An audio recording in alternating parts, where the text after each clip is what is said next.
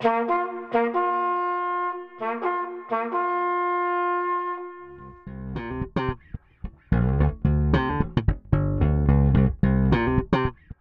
und herzlich willkommen bei Voran Apport.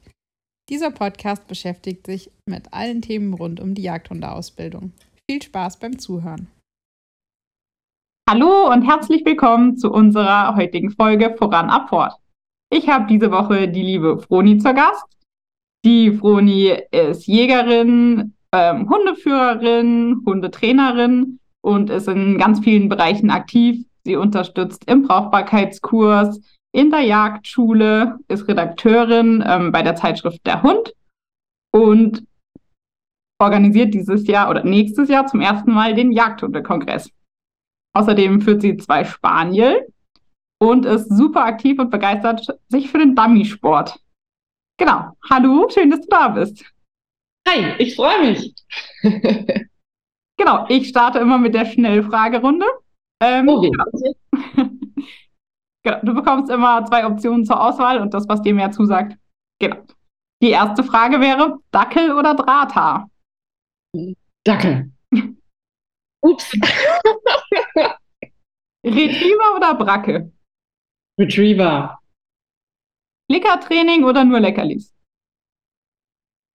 Oh, schwierig. Ähm, äh, äh, äh, Leckerlis? Brauchbarkeit oder VGP? Brauchbarkeit. Treibjagd oder Drückjagd? Ähm, puh. Drückjagd? Und verwendest du das Signal Voran-Apport, also in einem zusammen als ein Signal? Ja oder nein? Nein, bei mir sind das tatsächlich zwei verschiedene Sachen. Also voran heißt was anderes als Apport. Okay. Ja, das war auch schon die Schnellfragerunde. Cool. genau. Ähm, ja, erzähl uns doch gerne ein bisschen zu deinen Hunden. Wie bist du zu denen gekommen und was machen die so? Äh, ich habe zwei Spaniels, zwei Standard-Spaniels, äh, Cocker-Spaniels, zwei verrückte Jungs.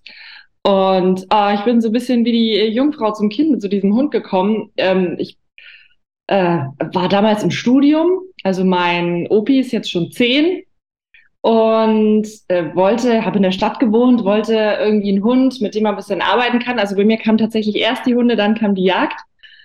Soll es ja geben. Kommt ab und zu vor, ganz selten. Und ab und zu vor. Und äh, ich wollte genau einen Hund, der nicht zu groß ist, mit dem man aber trotzdem irgendwie ein bisschen was machen kann. Also jetzt auch keine Fußhupe. Und ähm, ja, dann kam ich zum Cocker Spaniel. Und der war jagdlich ganz schön angeknipst. Ist er immer noch. Barney, ja. Und dann äh, denkt man sich, gut, mit dem Hund muss ich irgendwie was tun und kam dann relativ schnell zur Dummy-Arbeit. Mhm. Ähm, dann kam auch der zweite Spaniel und ja, inzwischen ist der Opi ganz happy, weil er darf natürlich jetzt auch wirklich jagen. Und äh, damit habe ich ihm einen sehr, sehr großen Gefallen getan, weil er wirklich ja von, von Welpe an dafür gebrannt hat und das einfach immer schon toll fand und das jetzt auch ja, richtig, richtig gut macht. Okay, also du bist in, mit denen im Dummy-Sport und mittlerweile dann auch in der Jagd unterwegs. Oder was machen die noch so? Alltagsbegleiter wahrscheinlich? Ja, sind viel mit dabei, klar. Ja, auf jeden Fall. Aber hauptsächlich tatsächlich ja Dummy-Prüfungen. Vor allem mit meinem jüngeren Hund bin ich viel auf Dummy-Prüfungen, ähm, was ihm auch wahnsinnig viel Spaß macht. Cool. Was würdest du sagen, wie viel trainierst du mit deinen eigenen Hunden pro Woche so in Zeiteinheiten? Oh mein Gott. ähm, gar nicht so viel. Also wirklich gezieltes Training findet bei mir schon regelmäßig statt, ähm, aber jetzt nicht auf Teufel komm raus. Weil ähm, zum einen ist jeder Spaziergang eigentlich Training, weil ähm, mir so gewisse Grunddinge wahnsinnig wichtig sind. Also äh, ich kann die überall frei laufen lassen. Es ist mir auch sehr wichtig, dass sie diese Freiheit haben. Dafür müssen sie aber auch jederzeit einfach ein paar Gehirnzellen noch bei mir haben. Ne? Also die müssen ansprechbar bleiben und nicht da in der, ihrer Geruchswelt verschwinden, was Spanier jetzt ja sehr, sehr gerne machen. Einmal Nase auf den Boden und ab geht die Post. Ähm, nicht nur Spaniels, aber ja, äh, vor allem auch die Spaniels. Ähm, das heißt, ich bestehe schon im Alltag einfach ganz viel bei jedem Spaziergang auf Ansprechbarkeit, äh, der Rückruf muss sitzen. Wenn ich sage Stopp, müssen die stehen bleiben. Ähm, also ich habe eigentlich, gut, ich habe auch den Luxus, dass ich hier im Allgäu lebe und da einfach viel Platz ist auch. Man hat große Wiesen. Ähm, das heißt, ich habe eigentlich nie eine Leine dabei, wenn ich rausgehe, was aber auch heißt, dass wenn man an der Straße entlang geht oder dann doch mal jemand kommt, dass da einfach auch ein Fuß wichtig ist, dass es funktioniert. Das heißt, so Dinge wie Stoppen, Fußlaufen, Rückruf und halt auch warten, abwarten, mal irgendwo kurz sitzen, sowas gehört eigentlich wirklich so zum täglichen Spaziergang. Und jetzt ähm, gezieltes Training, Dummyarbeit oder auch jagliches Training, ähm, oh Gott, ja, schon mehrfach die Woche auf jeden Fall. Ähm, immer wieder ein bisschen was, aber jetzt nicht auf Teufel komm raus, ich muss jetzt unbedingt ähm, was machen. Ja, also weniger als man denkt. Ah, ist ja ganz unterschiedlich, ne? Aber also meine, meine, Hunde sind jetzt auch, die sind sechs und zehn. Hm. Ähm, also so das Wichtigste sitzt. Ähm, hm. das ist dann natürlich, wenn Hund Nummer drei kommt, wenn dann wieder Nachwuchs kommt, dann macht man wieder mehr, ist ja auch ganz klar. Bis die Grundausbildung steht quasi und dann ist nur noch so ein bisschen entweder auf die Prüfung konkret hin oder dann Erhaltungstraining. Immer, genau, ja. Man muss immer wieder, gerade die Basics, immer wieder wiederholen, immer wieder stärken, klar. Ja, nimm uns doch mal gerne mit in die Welt der Spaniels. Ja. was, was macht die Rasse aus? Ähm, ja, wie, wie führst du hier so im Allgäu in Spanien? Gerade jetzt auch in Bezug auf die Jagd und genau.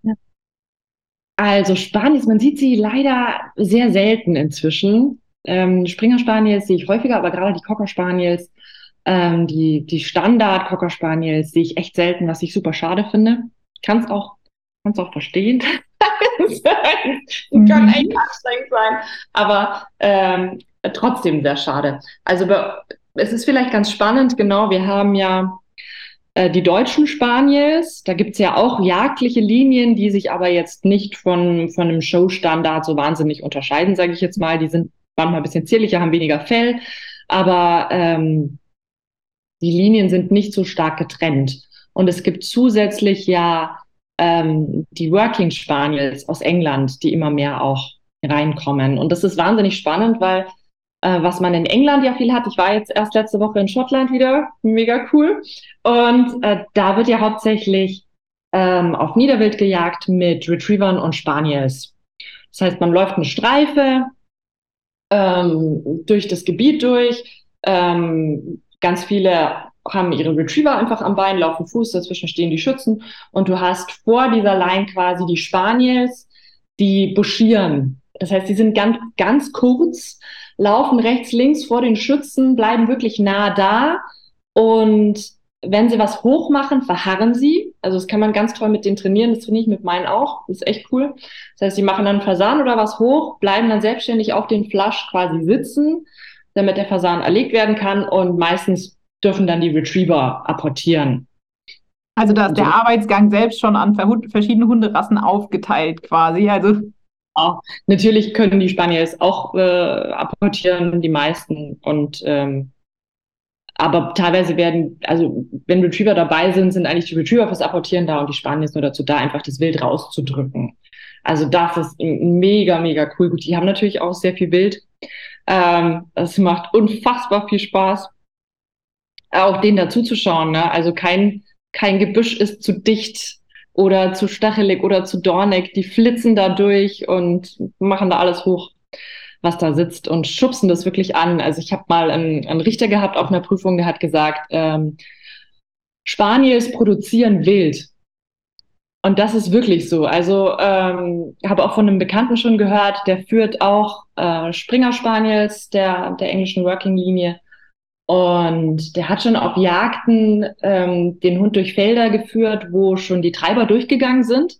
Also eigentlich wollte er eine Leersuche machen und der hat da noch so viel hochgemacht, der Hund, weil klar, das Wild, das drückt sich halt weg, ne, sagt so, ich bin nicht da. Und je nachdem, wie dicht der Bewuchs ist, ist das halt auch nicht so äh, ja, ersichtlich für die, die da durchgehen. Und der Spanier sagt, nee, aufstehen, raus da. ah, ist noch was, ich hab's. Mhm. Genau.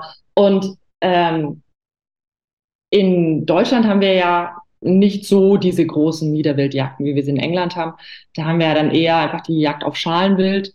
Und der deutsche Spaniel wird ja auch anders gearbeitet. Das ist ja ein Stöberhund. Mhm. mhm. Das heißt, der geht, der ist groß, ne? Der, der, bleibt nicht vor dem Schützen. Klar kann man natürlich auch trainieren. Also ich mache das, ich führe meine Hunde nicht auf Drückjagden, sondern wir machen eben äh, ein Buschieren. Also eher dann so Richtung Niederwildjagd, mhm. aber jetzt nicht wirklich GPS ran und tschüss. Ähm, wobei am, Allgäu, wir haben das hier nicht, ne? Also wir haben, ich gehe auf Rehwild und äh, Füchse, ganz langweilig, und die dürfen halt mal Nachsuche machen. Also mein Kerngebiet ist wirklich eigentlich die Dummyarbeit. Ab und zu haben wir mal eine Krähenjagd, mal eine Entenjagd oder so, das schon, wo sie dann apportieren dürfen. Aber der Standard-Spaniel ist ja eigentlich dazu da, dass der groß ist, dass er stöbert, selbstständig stöbert und dass er laut ist. Also das ist auch nochmal so ein Unterschied. Die deutschen Spanier sollen ja laut sein und das sollen die englischen gar nicht. Mhm. Genau, das ist so der Unterschied. Und ich bin so ein bisschen der, der englischen Arbeitsart auch äh, verfallen, weil das natürlich auch ähm, sehr, sehr nah der Dummy-Arbeit kommt, die ich mit meinen Hunden einfach mache. Und da passt es halt gut dazu. Kommt ja, ja. auch wahrscheinlich dem ursprünglichen Aufgabengebiet des Spaniels dann ähm, näher als Schalenwild und Fuchs so. Ja. Und macht bestimmt wahnsinnig viel Spaß. Ja, das kann ich mir gut vorstellen. Ja, ich liebe einfach halt diese Arbeit ähm, mit dem Hund und auch diese sehr kontrollierte Arbeit. Die auch ähm, sehr, sehr nah der Dummy-Arbeit kommt, die ich mit meinen Hunden einfach mache. Und da passt es halt gut dazu. Kommt ja, ja. auch wahrscheinlich dem ursprünglichen Aufgabengebiet des Spaniels dann ähm, näher als Schalenwild und Fuchs so. Ja. Und macht bestimmt wahnsinnig viel Spaß. Ja, kann ich mir gut vorstellen. Ja, ich liebe einfach halt diese Arbeit ähm, mit dem Hund und auch diese sehr kontrollierte Arbeit. Ähm, dass also man einfach Arbeit auch, ne? Das, das Teamarbeit. in der Klar. direkten zusammenarbeiten. Ich meine, ich muss meinem schon auch vertrauen können, weil er arbeitet da äh, und er hat die Nase und er weiß es dann im Zweifel besser, ähm, wo das Wild liegt, wo es geflüchtet ist oder. Aber es ist doch ähm, was sehr kontrolliertes, weil ich den Hund immer sage, geh nach da, such da, geh jetzt dahin. Und ähm, gerade bei der Dummy-Arbeit hat man es ja so, dass der Hund meistens dann Erfolg hat, wenn er das macht, was ich sag. Mhm. Und ja, das ist diese schöne Teamarbeit, wo man einfach wahnsinnig zusammenwächst. Aber er sucht grundsätzlich schon selbst, also du gibst halt Richtungen an und er sucht dann ab, ab der Stelle wieder selbstständig, oder? Oder gibst du permanent an, wie er, wo er arbeitet und wie er arbeitet? Also das kommt drauf an. Ich habe ja mehrere Teilbereiche bei der Dummyarbeit. Ähm, deswegen habe ich ja auch diese Trennung des Signals voran und abfort. Also wir haben in der Dummyarbeit ähm, also man teilt das so ein in drei Teilbereiche. Ziel soll natürlich später sein, dass ähm, man den Hund einfach so schnell und so effektiv wie möglich zum Stück bringt, dass er apportieren kann. Ähm, und das trainiert man eben anhand dieser drei Teilbereiche, dass man sagt, okay, es gibt eine Markierung, es gibt ein Einweisen, es gibt eine Frei-Verloren-Suche und dann eben bei den Spaniels noch das Buschieren. Also bei einer Markierung wäre es äh, wirklich der Klassiker Entenjagd. Der Hund sieht, aha, zack, bumm, da ist es runtergekommen und ich sage ihm einfach nur Apport. Du hast es ja gesehen, also zack, bring's mir bitte. Mhm. Das wäre eine Markierung. Also der Hund soll wirklich schauen, wo ist es runtergekommen, soll einschätzen lernen, wie tief das runtergekommen ist. Also auch da arbeitet man dann in verschiedenen Gelände. Und wenn man dann quasi auch so einen Hang hat oder so, wird das wahnsinnig schwierig, wenn der Hund die Markierung sieht auf der anderen Hangseite dann den Hang runter muss, Hang wieder hoch muss und sich dann komplett neu orientieren muss. Mhm. Und dann erwarte ich aber immer noch, dass er immer noch weiß, wo das liegt. Mhm. Also so, so trainiere ich es einfach, weil mir das später das Leben dann leichter macht. Das wäre die Markierung, das ist mein Apport. Dann habe ich ein Einweisen. Das ist ganz spannend. Das heißt, das ist dann so die klassische Retriever-Arbeit wirklich, dass ich dem Hund wirklich mit Hilfe von Sichtzeichen und Pfiffen ähm, den Weg zum Stück zeige. Das heißt, das geht damit los, dass ich den Hund am Bein habe und sage voran und der Hund soll einfach mal nur geradeaus laufen, möglichst gerade Linie. Und wenn er eben dann doch nicht da ankommt, wo ich ihn gerne hätte, habe ich die Möglichkeit, die Linie zu korrigieren. Das heißt, ich sage Stopp, Hund dreht sich um, schaut mich an und ich sage, lauf mal rüber. Du musst noch ein bisschen in die Richtung. Dann sage ich wieder Stopp, lauf wieder nach hinten. Also das ist wirklich wie so eine kleine Fernsteuerung im Hund. Ähm, gerade wenn er eben nicht gesehen hat, wo es runtergekommen ist, dass ich sagen kann, schon mal, ich habe es aber gesehen oder der Schütze hat es gesehen. Ich zeig dir jetzt, wo du hin musst. Und wenn der Hund im Gebiet angekommen ist, gibt es den Suchenpfiff. Dann weiß er, okay, jetzt bin ich richtig, jetzt muss ich suchen, hier ist die Fallstelle, pack die Nase runter. Also das ist sehr, sehr kontrolliert. Und dann habe ich natürlich aber auch eine frei verloren Suche, dass ich sage, irgendwo in diesem Waldgebiet, ich habe keine Ahnung, such, mach selber. Und dann eben das Buschieren, ähm, was eine kleine gelenkte Suche ist. Das heißt, er soll halt klein bleiben. Bei der frei verloren Suche darf der Hund auch groß werden, darf das Gelände annehmen beim Buschieren soll der Hund klein bleiben, vor mir bleiben. Und da gibt es den sogenannten Wendepfiff. Das heißt, wenn ich sage, dann möchte ich, dass er auch dreht. Und wenn ich mich drehe, möchte ich auch, dass der Hund immer guckt, wo bin ich denn und sich mitdreht. Also das ist auch so ein, ja. Aber er soll selbstständig suchen, ja, auf jeden Fall. Okay, und das, da, da hält er eben dann ganz gut den Kontakt zu dir, weil er muss ja, wenn er immer sehen muss, wann du dich drehst, dann ist er quasi immer so mit ein paar ja, Fällen noch bei dir und mit dem Rest in der Suche. Genau, das ist so die Kunst, irgendwie das hinzubekommen, dass er halt trotzdem die Nase tief hat äh, und aber noch mitbekommt, was, was denn jetzt ich mache und wo ich bin. Und ja, absolut. Und das macht er sowohl am Land als auch im Wasser. Also im Wasser hast du die gleiche Lenkbarkeit von geradeaus, links, rechts, vor, zurück quasi. Idealerweise ja. ja. so trainiert man das, ja. Klar, aber ich will natürlich auch nicht, dass er seine Selbstständigkeit verliert ähm, der hat ja eine Nase, die er gerne auch benutzen darf. Es ist eben die Kombi zwischen ich kann dich lenken und ich kann dich aber auch lesen und merke, wenn du, wenn du was hast und ähm, lass dich dann auch deinen Job machen. Nimm uns mal voll gerne mit in die Spaniel-Prüfung. Was wird denn, was wird denn da gefragt? Also gibt es da unterschiedliche jagdliche und nicht jagdliche Prüfungen? Genau, was wird da abgefragt oder ähm, ja? Also, ich bin ja da sehr viel in der Dummy-Welt unterwegs und gar nicht so in der jagdlichen Welt, ähm, weil das ähm, natürlich mit einem Spurlaut verbunden ist. Die jagdliche Spanielprüfung, also der soll einen Hasen, auch einen Hasen Spurlaut geben unter anderem. Und das ist ja was, was ich bei der Dummy-Arbeit jetzt gar nicht möchte. Also da möchte ich einen stummen Hund. Genau. Und bei Dummy-Prüfungen in der Spanielwelt ist äh, ganz, ganz, ganz viel Suche angesagt. Also viel Buschieren, unterschiedlichstes Gelände. Also das ist immer ganz spannend, wie auf unterschiedlichem Gelände und unterschiedlichem Untergrund einfach die Nase auch nochmal anders arbeitet. Ähm, dann ganz viel so Geschichten, dass ähm, zum Beispiel was geschossen, was geworfen wird und der Hund soll daraufhin stoppen und gucken, wo das hinfällt. Also wir arbeiten auch ganz gerne mit einem sogenannten Running Rabbit. Ich weiß nicht, ob du das kennst, quasi ein Felldummy an so einem Gummiseil. Also es könnte zum Beispiel, man versucht ja immer recht jagdnah auch zu arbeiten, ganz klar. Ähm, das äh, könnte dann passieren, dass der Hund irgendwo buschieren soll vor mir. Das heißt, ich schicke ihn da einfach durchs Gelände und er soll da suchen und dann irgendwo in dem Gelände wird der Running Rabbit losgelassen und der Hund soll selbstständig quasi verharren und diesem Running Rabbit nicht hinterherhetzen. Ja gut, genau. und das würde dann ein bisschen gegenläufig sein zu der jagdlichen Prüfung, wo du willst, dass er die Hasenspur arbeitet. Das wäre dann schon sehr herausfordernd, äh, wenn man das parallel äh, übt. Oder? Ja, das ist halt immer so die Frage, ähm, was ich will und wie ich meinen Hund arbeiten will. Und da ich einfach hier nicht so diese Niederwildjagden habe oder mache, mache ich das halt sportlich mit den Hunden und ja, für sie jagdlich ähm, halt auch andere Sachen. Ja. Richtig cool. Und sind dann die Dummy-Prüfungen auch am Wasser mit dem Spanier? Ja, auf jeden Fall. Auch Fächer am Wasser?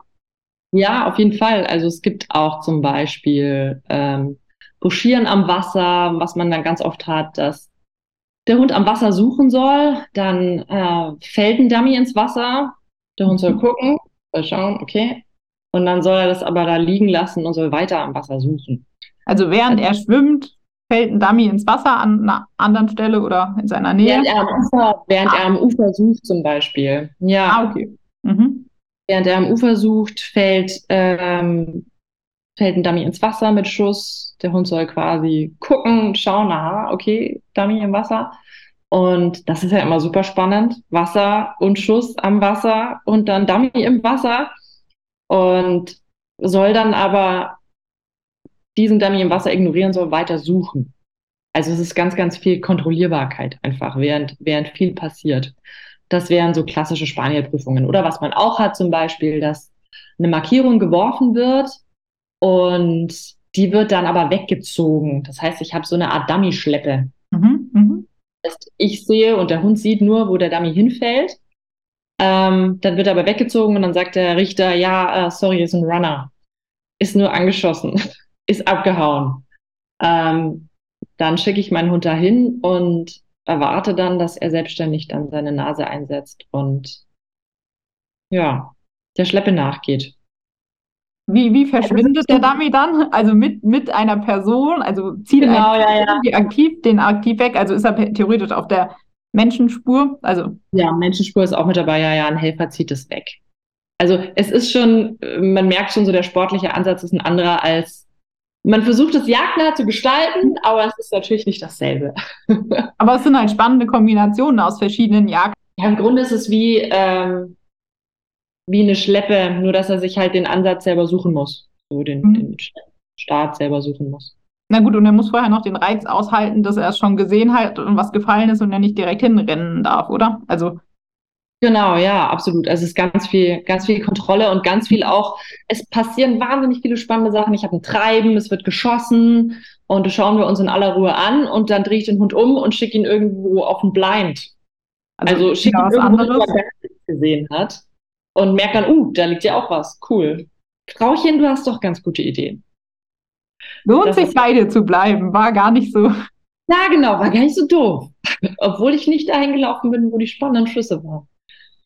Weil das ist ja jetzt in der Vorstehhundewelt gar nicht so ausgeprägt, dass das, oder zumindest in Anlagenprüfungen überhaupt nicht, dass das ähm, gefragt wird in Kombination mit, ich nehme mich zurück und dann arbeite ich was anderes. Also wir bringen ja gar nicht in so eine ähm, hohe Reizlage und wollen dann was anderes, sondern meistens ist es ja dann ähm, ja, die eine Aufgabe. Also immer nur, hm, geh jetzt der Schleppe nach oder wir werfen sich die, äh, die Ente ins Wasser, bitte schwimm hin und bring sie mir mit Schuss oder so. Das ist halt immer so ein Ding, wenn der Hund immer lernt, ich darf gehen, nachdem mhm. die Ente ins Wasser gefallen ist, mhm. habe ich halt irgendwann eine sehr, sehr hohe Erwartungshaltung im Hund. Mhm. Das heißt, ähm, es fällt ihm immer schwerer, da ruhig zu bleiben und sitzen zu bleiben. Und das ist, das ist so das Schöne an diesem, ähm, schau mal, da passiert was, aber vielleicht passiert auch noch was anderes Spannendes. Und so ist der Hund halt sehr viel lenkbarer. Wenn er nicht immer so, okay, kenne ich, Ente fällt, Schuss, ich darf gehen. Und man kennt das ja von Jagdhunden, wenn die mal wissen, was ein Schuss bedeutet, dann sind die da sehr, sehr schnell ganz anders unterwegs. Und es ist halt schön, wenn ein Hund lernt, okay, Schuss heißt nicht gleich, ich muss komplett eskalieren, weil vielleicht war dieser Schuss gar nicht für mich. Mhm. Naja, du arbeitest halt nicht immer in erstens auf einen hohen Reiz oder nicht immer auf den hohen Reiz, der jetzt da irgendwie gerade gefallen ist, ist nicht immer der, der dann auch in der Aufgabe gefragt ist. Das könnte ich ja theoretisch mit dem Vorstehhund auch trainieren, aber mache ich natürlich viel seltener, weil ist ja in meiner Prüfung gar nicht gefragt. Ah. Aber es ist schon auch äh, sehr viel, sehr kontrolliert bei euch. Ja, auch, ne? Man fällt aber halt durch die Prüfung auch nicht durch, wenn es nicht so kontrolliert ist. Solange er so wiederkommt und äh, das auch so halbwegs ordentlich abliefert, ist es meistens noch ganz okay. Ja. Also da hat man schon oft das mit der Kontrolle, man sich, oder die, viele Hunde sich doch schon sehr schwer tun, entweder weil es halt super wenig geübt wird, ähm, oder du halt schon am Anfang super hohe ähm, ja, Erregungslagen auf ja, richtig interessante Reize hast und dann super Schwierigkeiten hast, das überhaupt wieder nochmal in den Griff zu kriegen, dass der sich irgendwie ein bisschen entspannt oder auch ein bisschen zugucken kann oder auch mal warten kann. Weil es ja super gut, wenn das auch in der Prüfung toll funktioniert, aber wenn ich den halt auf kaum eine Jagd mitnehmen kann, weil er dann halt schon ausflippt, wenn wir aus dem Auto aussteigen, weil da arbeiten wir immer Wasser, oh mein Gott, es geht voll ab, dann bringt mir das für die Jagdausübung ja nachher auch manchmal gar nicht so viel. brauche halt einen, einen, ruhigen, zuverlässigen Begleiter. Ne? Das ist immer so das, das Ziel. Und ganz, ganz viel ist wirklich halt äh, äh, Erwartungshaltung, weil aus dieser aufgebauten Erwartungshaltung einfach diese, diese Aufregung, diese Unruhe entsteht. Und ja, das ist halt das Schöne, dass ich das viel habe in der Dummy-Arbeit, dass man sagt, boah, da passieren mega viele super spannende Dinge und es geht dich vielleicht halt alles gar nichts an. Wir schauen uns das an, du merkst dir das, du, du schaust, wo das alles runterkommt und was da passiert ist, aber vielleicht machen wir erst was anderes, vielleicht darfst du das dann noch machen, vielleicht aber auch nicht. Und vielleicht dadurch habe jemand anders, also in Kombination mit anderen auch noch, ist ja auch wieder super schwierig. Vielleicht wird ein anderer Hund reingeschickt. Ähm, ja, und ich habe dann einfach einen, einen, eine bessere Gelassenheit einfach im Hund und eine, eine bessere Konzentration. Je aufgeregter die sind, desto schlechter können sie sich auch konzentrieren. Weil dann irgendwie durchschnackselt im Hirn. Dann nicht mehr so empfänglich für andere Reize.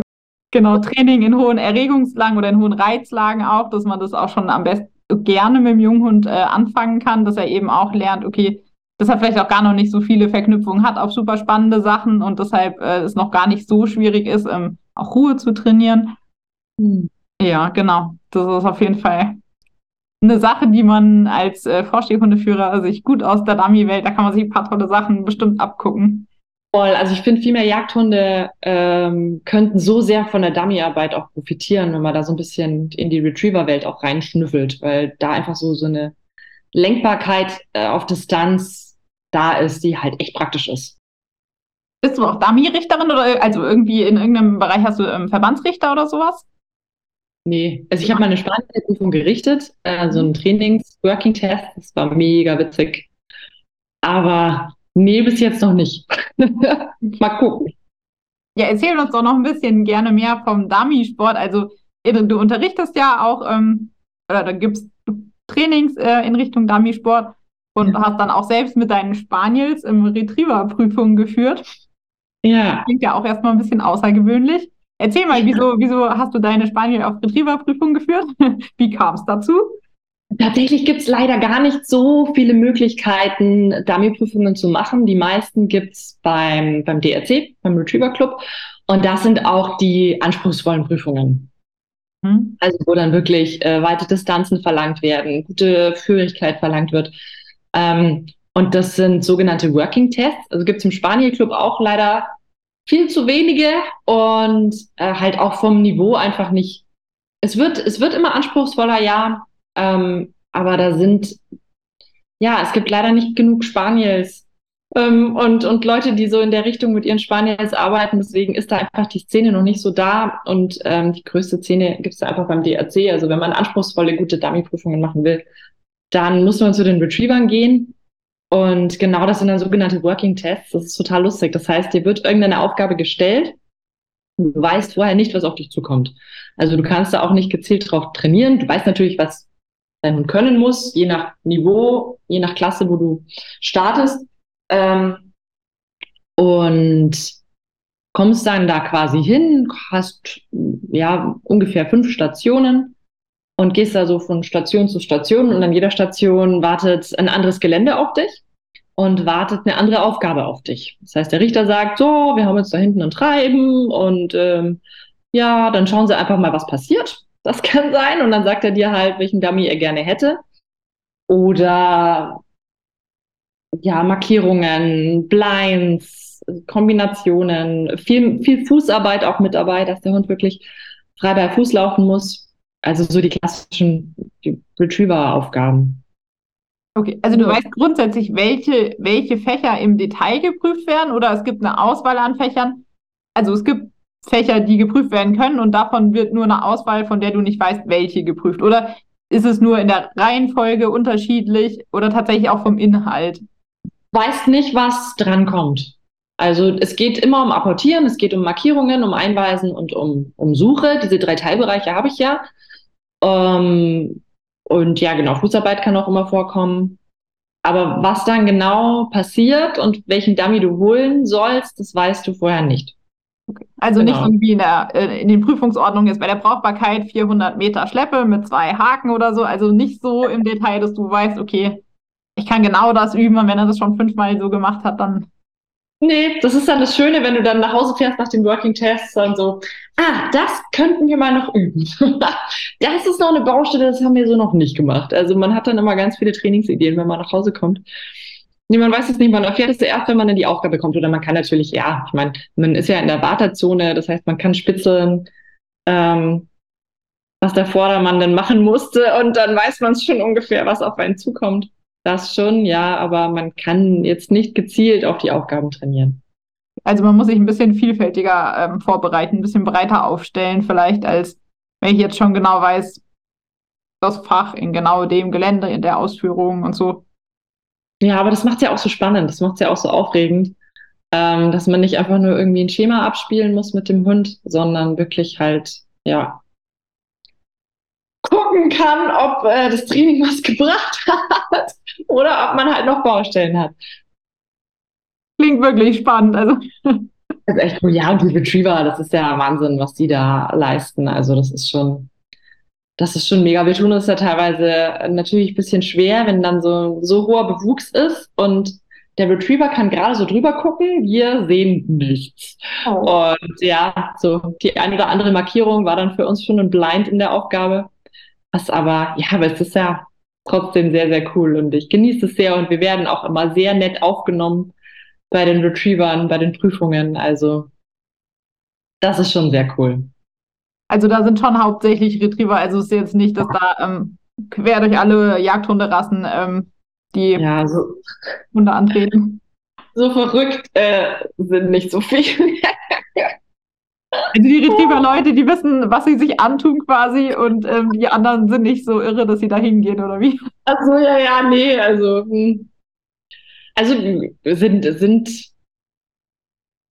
ganz, also eigentlich bis jetzt, nee. Also ich weiß, dass die machen, nee, ich weiß auch von Jagdhundeführern und Führerinnen, die auch auf Retriever-Prüfungen gehen mit ihren Nicht-Retrievern. Mhm. Ähm, was sind das so für Hunde? Wer geht da hin? Also ich kenne einen, einen Epagneul Picard, mhm. der auch gut das ganz toll macht und super, super da ist. Und Springer Spaniels kenne ich ein paar. Die haben dann den Größenvorteil. Ähm, der Münsterländer. Okay. also es gibt schon ein paar. Ja. Ist halt cool. Also ja, macht Spaß auf jeden Fall. Toll. Welche Hunde kommen so in deine Dummy-Gruppen, die du anbietest? Also jetzt zum Training, kommen da, kommen da noch ein paar andere Rassen, die vielleicht nicht unbedingt sagen, okay, wir üben jetzt prüfungsorientiert, aber machen es trotzdem gerne oder so? Bunt gemischt. Ich habe natürlich viele Retriever, viele Jagdhunderassen, Wischler, auch einen Terrier, der das mega cool macht.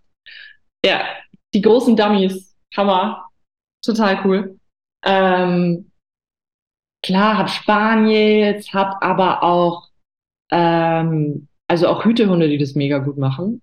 Okay. Den muss man halt immer erstmal zeigen. Schau mal, du hast eine Nase und die kannst du auch benutzen. das war mal ganz sinnvoll. Ähm, also manche haben da nicht sofort so die Nase an. Aber ich hatte auch schon eine französische Bulldogge, die mega oh, okay. gemacht hat. Man muss halt immer natürlich gucken, in was für einem Rahmen man das macht. Das ist dann natürlich jetzt nicht ähm, so mega krasse Dummy-Arbeit, aber die können so an, an Dummy-Training auch sehr, sehr viel Spaß haben. Ja, also tatsächlich, ja, bunt gemischt, aber hauptsächlich Retriever, Spaniels oder Jagdhunderassen. Also ich hatte letztens bei den Trainingsferien ähm, zwei mega coole Drahthaarwischler dabei. Ja. Die haben das mega cool gemacht. Also das war wirklich beeindruckend. Wie kommen die Leute dann zu dir? Also sind das Hunde, die grundsätzlich schon gut auf den Menschen orientiert sind oder welche Voraussetzungen sollen die gerne mitbringen oder wann tun sie sich auch leicht, da zu arbeiten? Teils, teils. Also ich habe auch ähm, Welpen im Training oder Anfänger im Training. Aber was immer schon mal schön ist, ist, wenn der Hund gern Gegenstände aufnimmt mhm. und rumträgt. Also das wäre das wäre schön. Wobei ich immer auch der Meinung bin, dass wenn der Hund das mal verstanden hat, wie das geht mit dem Apportieren und dem Rumtragen und dem Zutragen, dann ähm, dann läuft's auch. Und es kann sein, dass es beim einen oder anderen Hund einfach ein bisschen mehr Arbeit ist, bis er das verstanden hat. Man muss vielleicht ein paar Umwege gehen, man muss vielleicht mal über ein Futterdummy gehen oder übers Spielzeug gehen. Aber wenn sie es verstanden haben, dann ähm, der Groschen gefallen ist, kann man auch richtig toll mit denen arbeiten. Ähm, aber das, das wäre so die Bringfreude. Wenn die da ist, dann hat man einfach einen großen Vorteil bei der Dummyarbeit, ja. Und wenn es jetzt schon einer ist, der weiß, okay, ich kann alleine jagen, also wenn du mich von der Leine abmachst, dann bin ich erstmal zwei Kilometer weg und suche mir das nächste Reh. Tue ich mir da nicht ein bisschen schwierig, wenn ich mit dem versuche, Dummy-Arbeit zu machen? Total, weil äh, der Dummy, eher, also gerade bei Hunden, die einfach schon jagdlich geführt werden, äh, denen fällt es natürlich schwer, je nachdem, wie die jagdlich geführt werden oder was die machen, ähm, die jagdlichen Spuren zu ignorieren und jetzt ist so ein Dummy, ich meine, die sind ja auch nicht doof, auch wenn die mal schon irgendwie auf einer Entenjagd waren, so ein Dummy ist halt schon tot. Der liegt da halt auch übermorgen noch. und dann gibt's halt schon die Kandidaten, die sagen, du, ich weiß, wo der Dummy liegt, alles gut, aber ich muss hier mal noch kurz die Fährte und hier noch kurz die Plätze stellen und hier noch irgendwie mal ein bisschen was abchecken und dann komme ich zurück, hol dir dann auch den Dummy und bring dir den dann auch. Aber der liegt da ja auch über, über, übermorgen noch, weil der ist ja schon tot und das kann ja nicht so wichtig sein. Also ja, klar. Hat man schon, ja. Und ähm, wie, werden, wie werden die quasi bestätigt? Also wenn ich mir jetzt vorstelle, ähm, man, also ne, es wird ja mehr, wahrscheinlich mehrfach hintereinander ähm, irgendwie ein Dummy ähm, gesucht oder der Hund geschickt oder so. Also wahrscheinlich stelle ich mir jetzt vor, dass man nicht hinten steht und wild mit dem Bali spielt oder ähm, keine Ahnung. Also ist dann die Arbeit selbst irgendwann die Bestätigung, dass er wieder losgeschickt wird? Oder ähm, ist es schon hinten, dass da eine richtige Belohnungsgeschichte auch später noch drauf ist? Oder? Das kommt total auf den Hund an. Also es kommt echt auf den Hund an. Ähm, gerade was die Fußarbeit betrifft, belohne ich sehr, sehr gerne und sehr viel auch mit Futter. Und sonst, wenn es ums Apportieren und Futter geht, muss man natürlich immer aufpassen, dass der Hund einfach nicht lernt, okay, ich krieg's Futter dafür, dass ich dir das Ding vor die Nase spuck, ähm, der Fehler wird ganz oft beim Aufbau gemacht, dass einfach, ja, der Dummy nicht schön ausgegeben wird und dafür gibt es Futter. Und das ist immer so ein bisschen doof. Da muss man mal gucken, wofür gibt es das Futter, wann hole ich das Futter raus. Und ja, gerade bei so jagdlich motivierten Hunden kann das natürlich schon eine Belohnung sein, zu sagen, okay, bring mir jetzt ordentlich den Dummy und dann gehen wir da ein bisschen die Fährte gucken und äh, schauen uns mal da den Wechsel zusammen an, dass der Hund quasi lernt, okay, ähm, wenn ich einen Auftrag habe und zu dem Dummy geschickt werde, dann ist das jetzt gerade mein Auftrag und dann schaffe ich es auch, ähm, gerade bei den Kockern, die gehen dann mäuseln oder so. dann kann es eine gute Lösung sein, das kommt natürlich immer auf den Hund an, zu sagen, jetzt arbeiten, ich habe registriert, dass du das oder das hier spannend findest, erledige jetzt deinen Job und dann können wir zur Belohnung kurz ja, uns das Mausloch oder irgendwas anderes, was du gerade dir anschauen wolltest, können wir uns dann noch anschauen. Also das kann eine Belohnung sein. Futter kann natürlich eine Belohnung sein. Auch ein Spiel kann eine Belohnung sein. Ähm, das kommt immer ein bisschen auf den Hund an. Ja, für manche Hunde ist es das Größte, wenn sie irgendwie in die Suche geschickt werden und dann gleich wieder in die Suche geschickt werden. Ähm, ja. Wenn wir uns jetzt nochmal die durchgearbeiteten Hunde, ich weiß nicht, sagt man es da auch so, ähm, vorstellen, die in Schottland da ähm, zusammen jagen gehen. Also was ist da die Belohnung? Also da wird da keiner mehr, der dann in der Line unterwegs ist mit seinen Hunden, äh, dann nochmal das Balli hinten rauswerfen, weil er so schön den Fasan apportiert hat oder ich, mhm. irgendwie so. Also die in Schottland haben viel Futter gegeben auch. Okay. Ja, wobei das glaube ich auch bei den Hunden, die haben da so Spaß dran, ähm, jetzt nicht mehr so notwendig ist, aber die kriegen dann trotzdem immer auch noch einige haben dann schon immer noch Futter dabei gehabt und haben die Hunde auch gefüttert, wenn sie da mit dem Fasan ankamen. Ja. Das klingt nach einem richtig spannenden Bereich. Ja, voll schön. ja, sonst hast du noch den ähm, Jagdhundekongress ins äh, Leben gerufen oder rufst ihn gerade ins Leben für nächstes Jahr. Wie ja. bist du denn auf die Idee gekommen und äh, was, was erwartet denn die Gäste oder ja. Teilnehmer oder so? Ich bin voll gespannt und ich freue mich auch total schon, dass schon so viele Leute ähm, zugesagt haben und bin gespannt auf ganz, ganz viel spannenden Input. Das Ziel oder die Idee dahinter war so ein bisschen ähm, Informationsverbreitung, mhm. weil ich sehe es ja selber bei uns im Brauchbarkeitskurs, ähm, dass die Leute denen fehlen so ein bisschen die Ansprechpartner. Das ist manchmal das Gefühl. Und jetzt ist auch manchmal der Kenntnisstand in den Brauchbarkeitsgruppen nicht so da. Bei den also Hundeführern oder bei den? Bei denen, die diese Brauch die, die Gruppen machen. Also ich will jetzt hier niemand dissen oder so, aber das, mein Gott, das sind ja Freiwillige, die sich da sonntags äh, irgendwie in den Regen stellen und ähm, da die Hunde ausbilden. Aber da wünsche ich mir mehr Wissen und ich wünsche aber auch, dass die Leute, die, äh, keine Ahnung, Jungjäger sind, ähm, noch nie irgendwas mit Hunden am Hut hatten und dann sagen, gut, ich brauche aber einen Jagdhund, weil Jagd und Hund ist Schund und deswegen hole ich mir jetzt ein, dass die halt dann aber auch die Möglichkeit haben, an hochwertiges Wissen zu kommen. Und der Plan war auch so ein bisschen, weil es gibt ja so zwei Lager irgendwie in der Jagdhundewelt, die Hardcore-Leute und die ähm, die Softies, also jetzt mal so ganz, um zwei Extreme einfach irgendwie mal so zu beschreiben. Ich finde, beide haben ihre Daseinsberechtigung und beide haben sicher auch gute Ideen.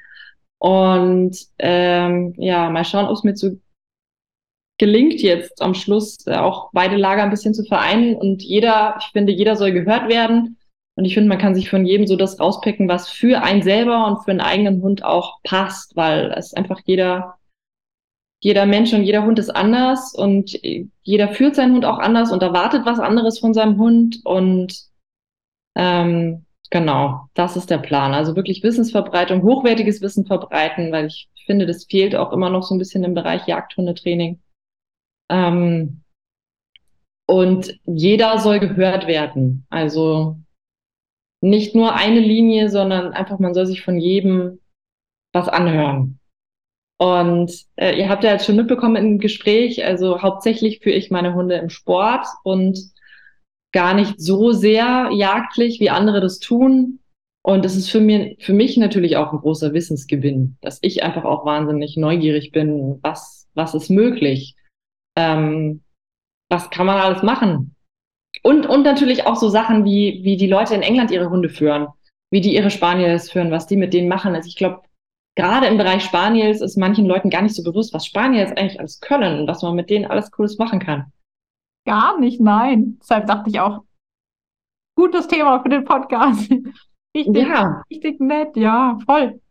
Also kann ich voll, ist auch so ein bisschen die Idee von dem Podcast hier, dass man aus den verschiedenen Lagern, seien es die Vorstellhunde, vielleicht die Retriever, die Stöberhunde, Leute, die auf Drückjagd gehen, Leute, die auf Treibjagd gehen, Leute, die Hunde schon seit 30 Jahren ausbilden, Leute, die züchten, je nachdem auch einfach, was, was sind so ein bisschen die Beweggründe und was sind die Ziele und ja, da hat ganz bestimmt irgendwie jeder seine Berechtigung und ich denke auch, es ist halt total sinnvoll, dass Leute, die vielleicht auch neu anfangen, zumindest einen Überblick haben, was kann ich denn alles machen? Und dass man halt eben vielleicht nicht nur zu dem einen Kurs kommt, wo es halt eh schon immer so und so gemacht wird und ich aber gar nicht im die Idee habe, okay, was, was wären dann meine ganzen Optionen und zwischen was kann ich mich dann alles entscheiden und was könnte ja. ich mit meinem Hund machen. Und im Endeffekt kommt es ja immer darauf an, was, was, was brauche ich für meinen Hund? Was soll mein Hund machen? Soll der auf Drückjagden gehen? Brauche ich den ähm, wirklich, dass er, brauche ich ihn kontrollierbar? Brauche ich ihn eher selbstständig? Das ist, dieses Gleichgewicht ist so wahnsinnig schwierig, finde ich, zu sagen, okay, ich will schon, dass du selbstständig jagst, aber irgendwie will ich auch, äh, dass du auf mich hörst, wenn ich was von dir will. Ähm, ja, wo, wofür brauche ich meinen Hund? Was habe ich für Bild? Auf was für Jagden will ich gehen? Ähm, was soll der überhaupt machen? Das ist, da hat ja jeder so seine eigene Idee oder sein eigenes Bedürfnis. Total. Voll. Und es passt eben, wie du gesagt hast, auch nicht für jeden. Alles, was ja, also es, jeder hat so seine eigene Nische, seine eigene Art, wie er seinem Hund sein das Training vermittelt quasi, wie der eigene Hund auch ist. Ist der super sensibel? Ist der schon eher nach außen orientiert und sehr selbstständig? Da braucht ja auch jeder ein anderes Training. Von daher gibt es bestimmt für, irgend, für jeden irgendwo das Richtige quasi.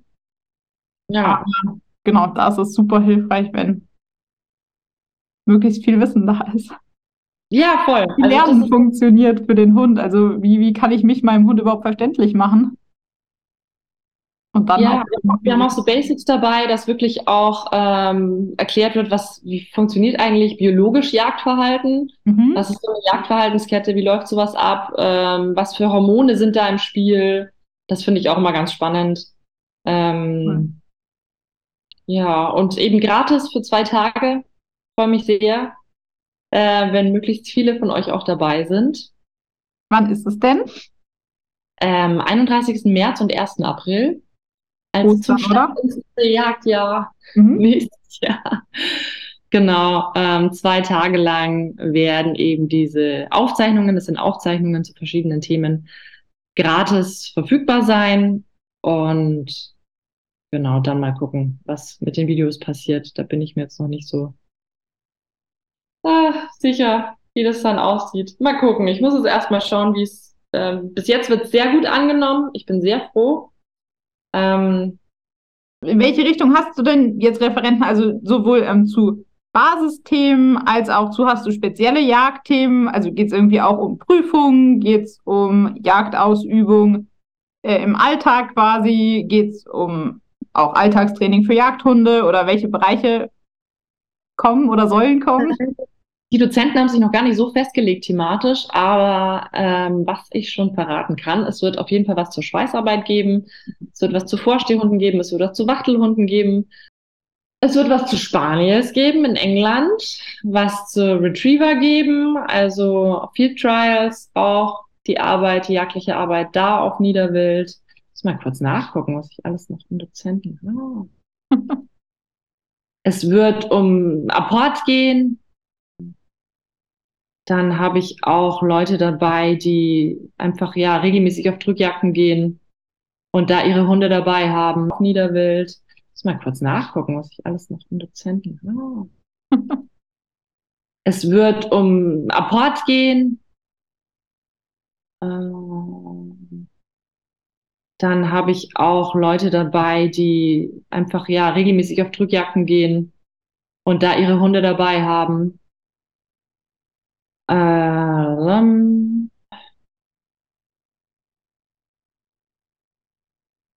wir haben eine Physiotherapeutin mit dabei, die wirklich spezialisiert auf Jagdhunde nochmal sagt, was man prophylaktisch tun kann, wo man aufpassen sollte, ähm, wie man den Jagdhund fit halten kann.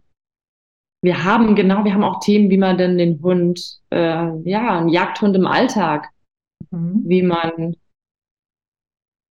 den führen kann oder was für Probleme es geben kann, worauf man achten sollte. Ja, es ist gerade so im Entstehen. Lasst euch überraschen.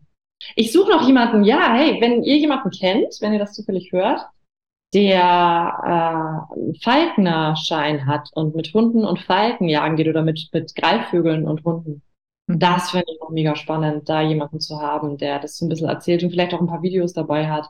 Das fände ich noch mega, mega cool. Vielleicht finden wir jemanden. Schauen wir mal. Ja. Meldet euch bei mir. ja, super. Das klingt auf jeden Fall alles richtig interessant. Und ja, wenn ich erzähle doch noch, was bietest du sonst so an? Wo können, kann man dir folgen? Ähm, wo kann man in dein Training kommen? Wer kann in dein Training kommen? Also ich mache hauptsächlich Dummyarbeit und Apportiertraining für Jagdhunde. Und ihr findet mich unter dog-forward.de. Ich gebe Trainings äh, natürlich bei mir im Allgäu im Revier, ähm, bin aber auch regelmäßig in Augsburg und in München und mache auch Trainingsferien, Dummy-Trainingsferien. Das ist immer ganz cool. Das heißt, wir fahren irgendwie eine Woche in die Berge und äh, verbarrikadieren uns da und machen eine ganze Woche nichts anderes als Dummyarbeit. Ähm, das ist immer richtig, richtig cool. Ihr fahrt auch ans Meer, habe ich gesehen. Ah, wir waren auf Norderney. Oh Gott, das war so witzig. Ähm, weil da gibt es so viele Kaninchen. Also ich bin schon am Organisieren, da wirklich mal auch jagdliches Training zu machen. Also wirklich so, wie sie es in England machen, weil es gibt viel, viel Niederwild, viel Fasane, viel Kaninchen, viel Hasen und halt auch entsprechend Gelände und Bewuchs. Ähm, was es sicher woanders in Norddeutschland auch gibt, aber ich hocke ja hier im Süden im Allgäu und für mich ist es dann immer, oh, ein Fasan, wow, das gibt es ja bei uns gar nicht. Ähm, und die haben ganz viele Kaninchen, haben auch bestimmt Myxomatose, das heißt, da liegen immer ganz viele tote Kaninchen rum. Und mein Hund bei jedem Spaziergang hat immer so Kaninchen angeschleppt, so guck mal, habe ein totes Kaninchen gefunden. Ganz stolz hat das mir angeschleppt. So, ganz toll, du bist ein ganz toller Hund. Irr so halb äh, unterwegs. Ja, ja, ja. ja, klar, die liegen da halt, bis sie sich komplett zersetzt haben. So, die Massen können sie auch nicht so ganz äh, wegräumen dann. Vor allem in den Dünen und so ist dann ja. so schwierig. Ja, wir auch Trainingsferien auf Norderney am Strand Dummies suchen und apportieren. Das klingt genau. nach richtig gutem Urlaub für alle Beteiligten, Mensch und Hund. Und. Und das Coole ist halt wirklich bei so einem Trainingsferien kann man, da kommt man halt wirklich auch weiter. Also das heißt, man kann gezielt mit den Teams arbeiten und man sieht dann auch wirklich einen Fortschritt über die Tage, was halt so bei einer Stunde Training einfach nicht machbar ist. Ja, voll. Und dann ist man halt auch mit dem Kopf ne, ganz im Thema und kann auch dranbleiben und dann ist man vielleicht auch motivierter, als wenn man schnell nach der Arbeit zum Training äh, gehetzt kommt, dann. Ja, man ist halt auch entspannter. Man hat den Austausch mit den anderen Leuten, was schon mal echt mega cool ist. Wie cool. Ja, super. Ansonsten äh, hast du noch einen, einen Podcast, den du moderierst? oder? Genau, ja. Ich bin ja Redakteurin bei Der Hund und habe da auch den Podcast Wauf geschnappt. Also gerne auch mal reinhören mit äh, ja, spannenden Themen und Expertinnen und Experten zu sämtlichen Geschichten in der Hundewelt. Also wirklich breit gefächert. Ja. Gerne mal reinhören. Überall, wo es Podcasts gibt. Sehr schön. ja, gut. Dann ähm, ja, glaube ich, sind wir mit dem Thema schon so einigermaßen durch. noch irgendwas loswerden zum Thema oder zu irgendwelchen anderen Themen? Ich freue mich. Ihr seid dabei beim Jagdhunde Online-Kongress. Ähm, da würde ich mich sehr freuen. Das ist eine spannende Sache. Genau, das wären so meine letzten Worte, mein letzter Wunsch an euch. Wunderbar. Dann danke ich dir ganz herzlich. Danke dir. Danke Ach, für die Einladung. Gerne. Und ja, dann ah, schönen Abend noch und Das war auch schon die heutige Folge Voran Apport. Ich hoffe, dir hat es gefallen. Vielen Dank fürs Zuhören und viel Spaß beim Training.